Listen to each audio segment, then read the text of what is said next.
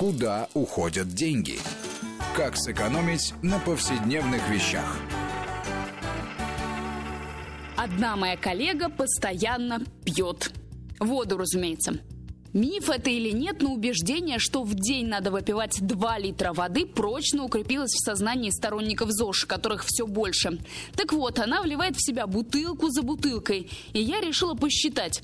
2 литра это примерно 4 бутылки, скажем, по 50 рублей, ведь абы какую пить не будешь, в месяц это 6 тысяч рублей, а в год больше 70, это же отпуск в каком-нибудь Таиланде или Турции. Если покупать только в магазинах, а не в жаркий день в парке или в ресторане, ресторане. Там цена за бутылку может дойти до сотни и больше. По некоторым подсчетам, себестоимость полулитровой бутылки воды при этом от 4 до 13 рублей. То есть продавать ее производителям весьма выгодно. В газировку хотя бы кладут сахар и краситель, а стоит она примерно так же. При этом вода в бутылке не всегда окажется полезнее той, что из-под крана.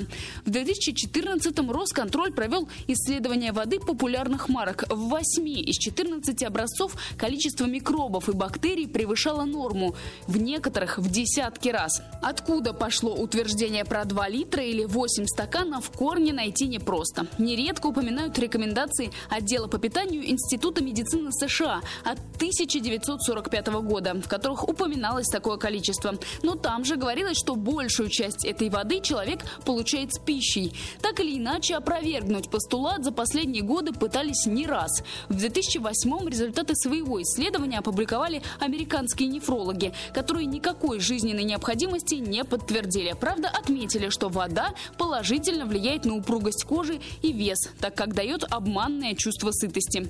Если покинуть стан восьми стаканников и после этой информации соблазна у вас не появилось, выгоднее купить многоразовую бутылку. Лучше с широким горлышком, чтобы легче мыть. Такие стоят от 200 рублей, а это несколько сэкономленных тысяч, даже если менять каждый месяц. И как бонус всегда знаешь, что внутри. Куда уходят деньги?